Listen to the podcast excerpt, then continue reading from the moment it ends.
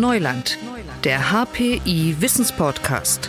Von der Macht der künstlichen Intelligenz über die Blockchain bis zur Hetze in den sozialen Medien. Die Experten des Hasso-Plattner-Instituts in Potsdam reden über Risiken und Chancen der Digitalisierung. Thema dieser Folge das Coronavirus digital bekämpfen und eindämmen. Das ist eine Spezialfolge von Neuland. Mein Name ist Leon Stäbe. Es geht heute um die Herausforderung unserer Zeit. Es geht um die Eindämmung der Pandemie. Wir alle sollen unsere sozialen Kontakte so weit wie möglich einschränken. Wir alle sollen, wenn möglich, zu Hause bleiben. Aber wie lange halten wir das durch? Und wie kommen wir da im wahrsten Sinne des Wortes wieder raus? Darüber spreche ich mit Professor Erwin Böttinger. Er leitet das Digital Health Center am Hasso-Plattner-Institut. Schönen guten Tag, Herr Professor Böttinger. Guten Tag, Herr Stebe. Herr Böttinger, Sie selbst sind Mediziner. Wie, wie geht es Ihnen persönlich, wenn Sie sehen, vor welchen medizinischen, aber auch gesellschaftlichen Herausforderungen wir gerade stehen? Ja, wir sind natürlich alle äh, betroffen dadurch, dass für uns alle diese Entwicklung in der Corona-Pandemie gravierende Einschnitte mit sich bringt. Also ich persönlich kann sagen, dass es mir und meinen, also in meinem Familie und Haus äh, gut geht. Und ich wünsche all denen, die Familienmitglieder haben, denen es nicht so gut gehen sollte, alles Gute für einen positiven Verlauf. Das, was wir zurzeit erleben, ist eine massive Einschränkung unserer Freiheit zum Wohle der Allgemeinheit. Diese Gesellschaft macht gerade eine echte Vollbremsung. Sie sagen, wir können, wir können das überwinden. Wie könnte das gehen? Ja, es ist klar, dass wir in diesen Tagen und Wochen, wo es darauf ankommt, äh, wie das unsere Kollegen aus der Wissenschaft, der Virologen, der Epidemiologen, der aus den Gesundheitsämtern sagen und dann die Politik auch umsetzt, dass wir die Kurve abflachen müssen, damit nicht gleichzeitig so viele schwer Erkrankte äh, durch diese Virusinfektion in den Krankenhäusern auftreten, wie wir das in Italien erleben oder wie das in Wuhan in China der Fall war.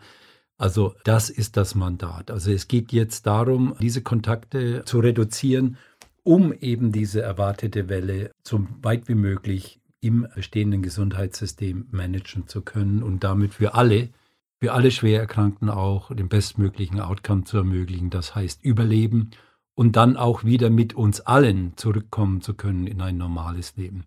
So, darum geht es jetzt und das konnte in der Kürze der Zeit nur dadurch äh, bewerkstelligt werden, dass wir, egal ob Mann, Frau, alt, jung, Kind, Arbeit, Nichtarbeit, dass wir die gleichen Regelungen für alle erlassen. Das heißt, jetzt haben wir aufgrund der Verordnung der Bundesregierung und mit den, einstimmig mit den Ländern eben auch diese Kontaktsperre. Und was das genau bedeutet, wissen wir alle. Das ist äh, Tag ein, Tag aus in den Medien und allen Kanälen zu hören.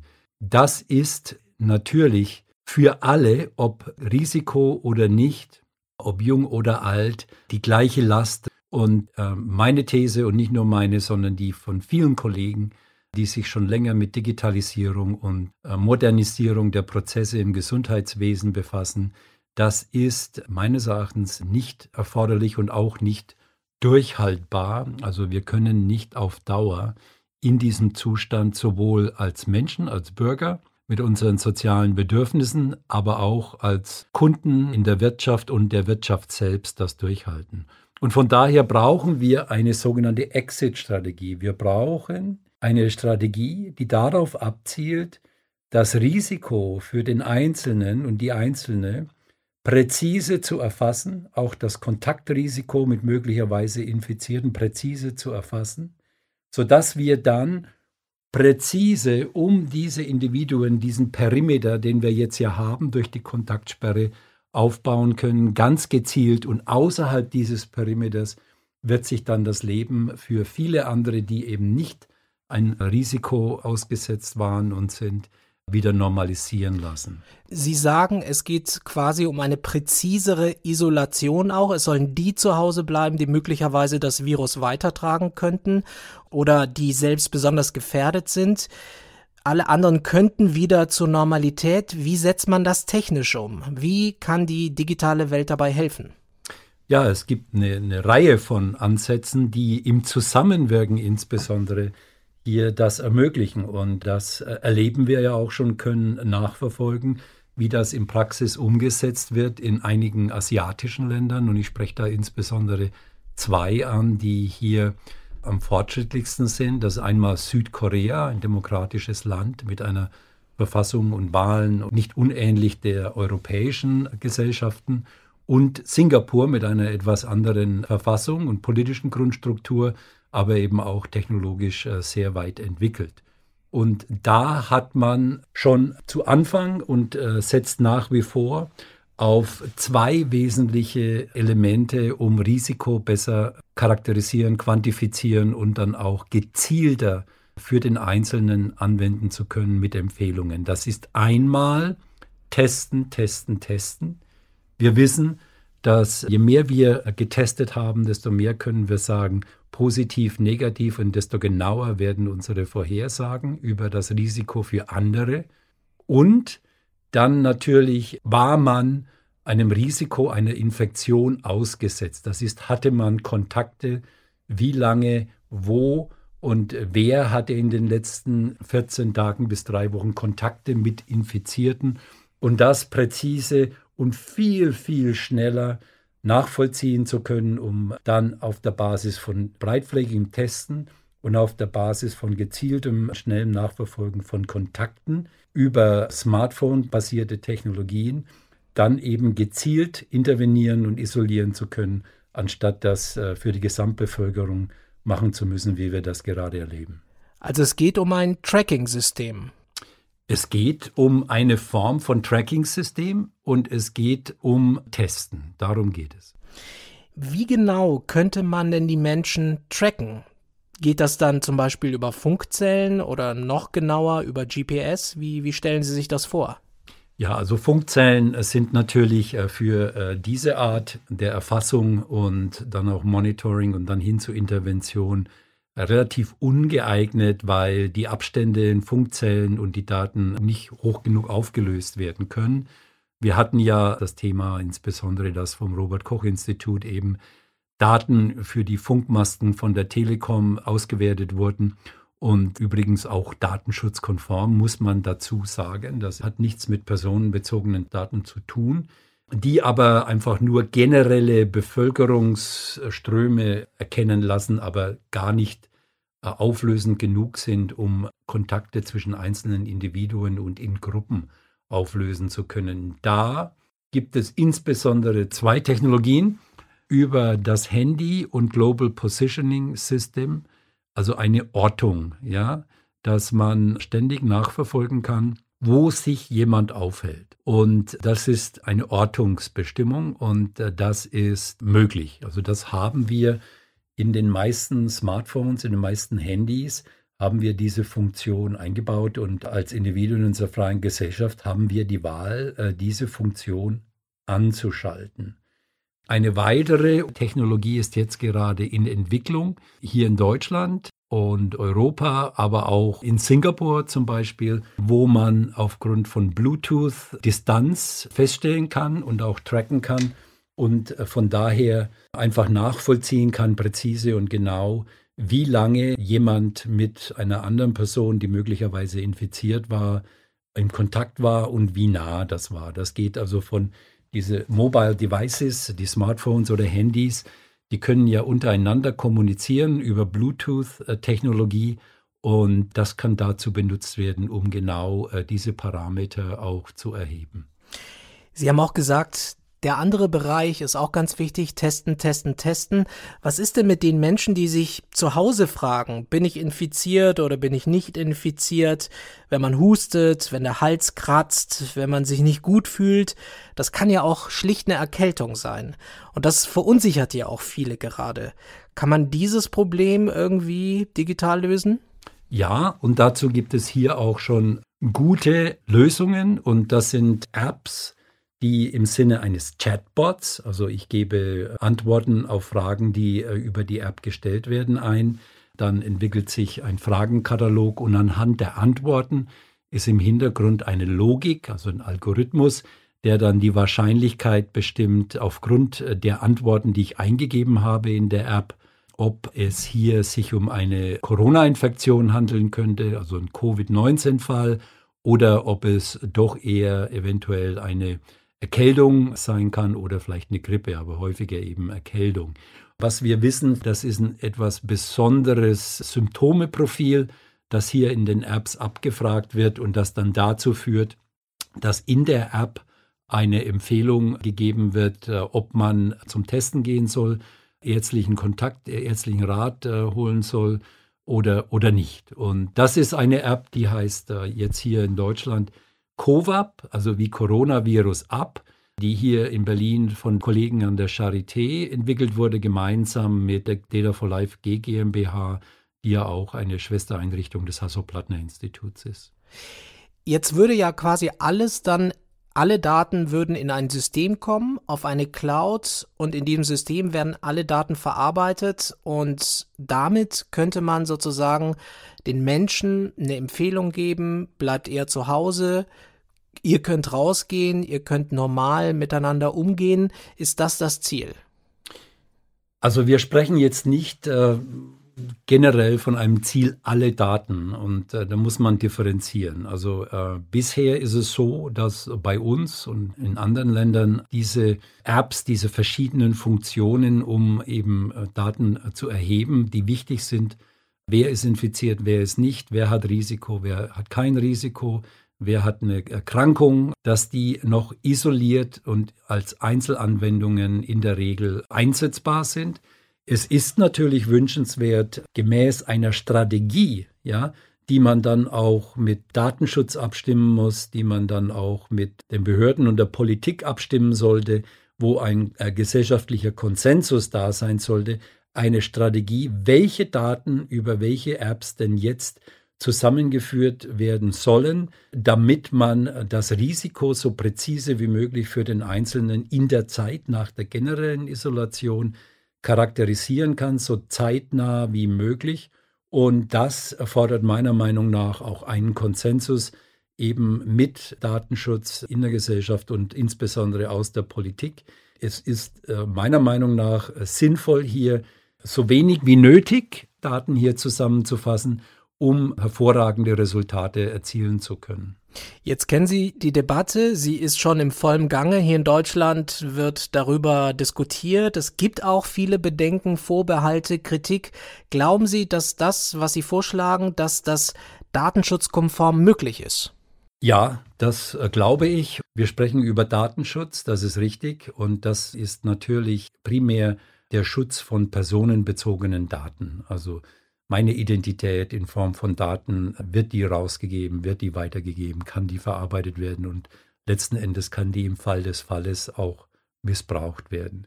Diese Diskussion ist nicht neu, äh, das haben wir in der Digitalisierungsdiskussion Tag ein, Tag aus unter den Voraussetzungen des normalen Lebens und der normalen Wirtschaft. Und da haben sich eben Meinungen entwickelt und gebildet. Jetzt haben wir eine etwas andere Situation dahingehend, dass äh, eine akute Herausforderung des Gesundheitsschutzes besteht. Also wir haben eine Herausforderung, die uns schon jetzt dazu zwingt, viele Rechte einfach auch auszusetzen. Also das Recht auf Freiheit zur Bewegung, das Recht auf Freiheit zur Versammlung, bis dahingehend, dass jetzt auch, wenn man äh, dagegen äh, verstößt, Bußgeldbescheide erlassen werden. Also das hätte man sich äh, Ende vergangenen Jahres äh, noch gar nicht so vorstellen können. Das ist Realität. Also in dieser dynamischen Situation ist Datenschutz die Ausgangslage. Die Frage, können wir mit Einsatz dieser Technologien die personenbezogenen Daten, also wer bin ich, äh, weiterhin schützen und trotzdem die Daten weitergeben und nutzen in einer pseudonymisierten oder anonymisierten Form?